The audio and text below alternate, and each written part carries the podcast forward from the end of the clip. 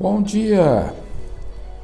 É, vamos discernir hoje sobre uma que, questões que vêm na nossa cabeça, como os médicos e pacientes, né? sobre é o que sempre se leva em questão, né? Então, como um processo introdutório desse podcast, eu diria, vamos discutir o 5-HTP, que é o hidroxitriptofano, que estão aí na que está todo mundo tomando, prescrevendo, vendendo, né? Vamos discutir também essa questão de alguns efeitos colaterais que trazem é, à tona e que assustam e que de repente fazem a gente ficar distante da ideia de tomar esses endocarnabidióis. Né? Então, o enfoque hoje desse podcast são justamente esses dois tópicos. Né?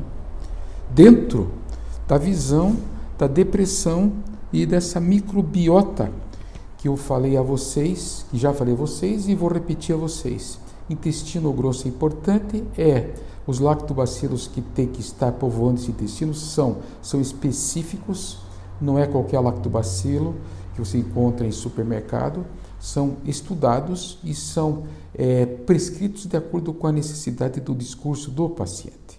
Isso é muito importante. Então, terminado esse introdutório, né, a gente pode dar continuidade ao discurso das microbiotas intestinais, em que lá vocês têm que ter o desenvolvimento de bactérias que são importantes para o eixo cérebro-intestino grosso. Esse cérebro com conexão da área pré-frontal junto com o núcleo amidaloide e com áreas do sistema límbico em que tocam diretamente a relação do hipocampo, hipotálamo, né? e fazendo conexões com toda essa parte é, neuronal e secretória de substâncias químicas, substâncias químicas que se transformam em hormônios, que são tão importantes para nós no enfoque aqui do nosso discurso desse podcast, relacionados com a questão da serotonina, ergotamina, é, serotonina, ergotamina, noradrenalina, epinefrina, é, dopamina já falei. Então, todos essas, esses neurotransmissores, esses neurohormônios, atuando sobre o nosso cérebro e nos trazendo ou muita tristeza, decepção, de acordo com a linhagem que vocês escolheram, ou de repente enaltecendo a vocês, estando mesmo numa situação difícil que todo mundo está passando hoje na vida, uma situação de estar em tranquilidade e com prazer.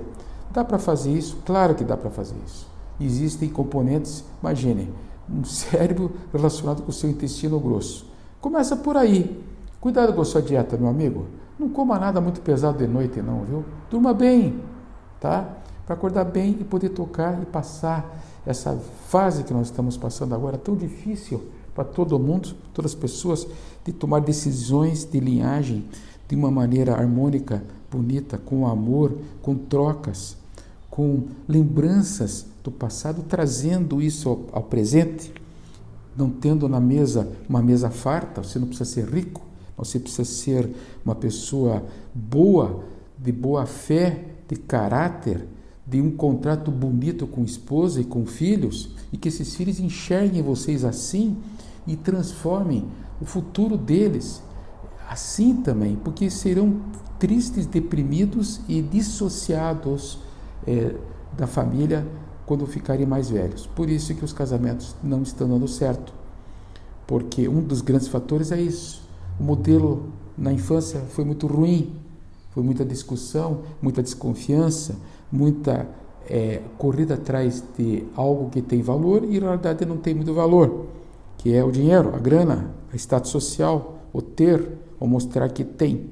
Bom, voltando a falar nisso, vocês são responsáveis por isso dentro do processo de trabalho dessas linhagens. Tá? O que, que pode acontecer é, dentro do, desse seu é, cérebro para poder fazer com que essa área, essas áreas de prazer, córtex pré-frontal, ínsula, etc., venham a funcionar. E liberação do 5-HTP1A.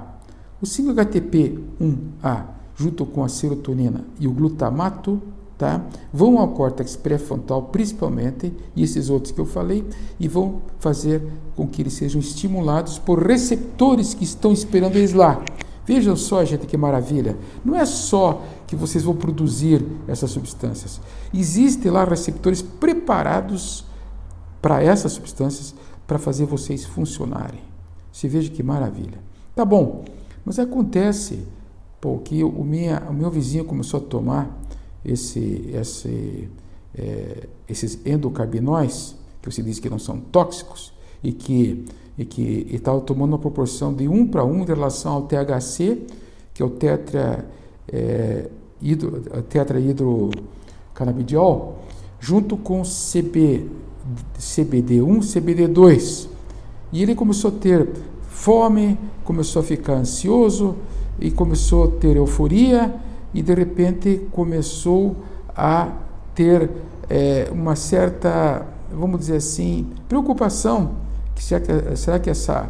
E como ele falou, será que essa maconha não está pegando na minha cabeça? Pois é, meus amigos, não foi do CBD1 nem do CBD2 que isso aconteceu. Isso vem provavelmente do componente do THC, que é a parte tóxica que tem no remédio. Existem na prescrições 12% de THC em relação ao resto e existem prescrições meio a meio porque elas ficam muito mais eficazes e funcionam melhor. Daí depende do seu médico avaliar isso e fazer uma represcrição dessa indicação dessa substância. Ou de repente ver fazer essas gotas que estão sendo usadas serem reduzidas ou de repente até aumentadas para ver os efeitos que vocês naturalmente querem, tá? O fato é o seguinte, que essa, esse tratamento está super bem indicado, tá? Para doença dos deprimidos, angustiados ansiosos. Isso não tem a menor dúvida, comprovadamente já aconteceu em pesquisas científicas. Está super bem indicado em doenças neuropáticas centrais crônicas. Então, neuropatia central crônica, o que, que significa? Significa dor mesmo, gente. Dor da fibromialgia. Então, as dores do corpo, essas dores, até dores menores em que o próprio remédio não dá conta, passa a ser muito importante vocês terem o uso tá, concomitante de desses endoscarnabidióis. Não vai, ninguém vai ficar tirando remédio de alopata não aqui, viu? Ninguém vai ficar se metendo com isso. Mas uma coisa que eu peço muito cuidado, para isso precisa de um acompanhamento médico, principalmente o médico, ou de repente o terapeuta que estiver do lado avisar o médico. Isso é uma coisa que nós perdemos, sabia? O médico hoje, coitado, não tem tempo nem de se defender mais. E ele não tem tempo de escutar essa pequena equipe que tem do lado dele. Eu tenho uma equipe. Foi, não, não produzi, ela veio acontecendo. Então, as minhas, meus colegas, né? Minhas colegas, elas me avisam, olha, pô, o cidadão aí não está indo bem. Então, o que acontece? Eu, como médico, vou escutar o cidadão e vou dizer assim, o que está acontecendo? Só esse fato de perguntar o que está acontecendo já dá uma diretriz muito grande para saber. Ah, doutor, eu não sei. E depois comecei a tomar esse remédio, comecei a ter uma série de alterações. Primeira pergunta que você faz: você está tomando algum benzodiazepínico? Ah, então vamos reavaliar o uso. Tá? Você está tomando é, valprato? Você está tomando anticonvulsivante? Você está tomando algum medicamento é, é, para emagrecer, que seja mais forte, topiramato, essas substâncias, tá? Elas têm que ser avaliadas com o uso do, dos endocarbanidiois, principalmente do THC, porque CBD1, CBD2 não faz isso. Então essa avaliação é médica e de repente o médico tira esse componente da sua fórmula. Em conclusão, é um tratamento muito bom, importante e complementar. Preste atenção. É um tratamento bom, importante e complementar. Fitocanabidióis e terpenos. Esse é o, o tratamento, tá? Dos, endocar, dos endocar, endocarabidiois, né? Então, vamos agora, é, fechada essa conclusão, nós vamos encerrar sobre essa hoje falada depressão usando-se usando os canabidióis. Então, obrigado pela audiência e vamos esperar então o próximo contato, que provavelmente vai ser dentro desse desse mundozinho que nós estamos trazendo para vocês.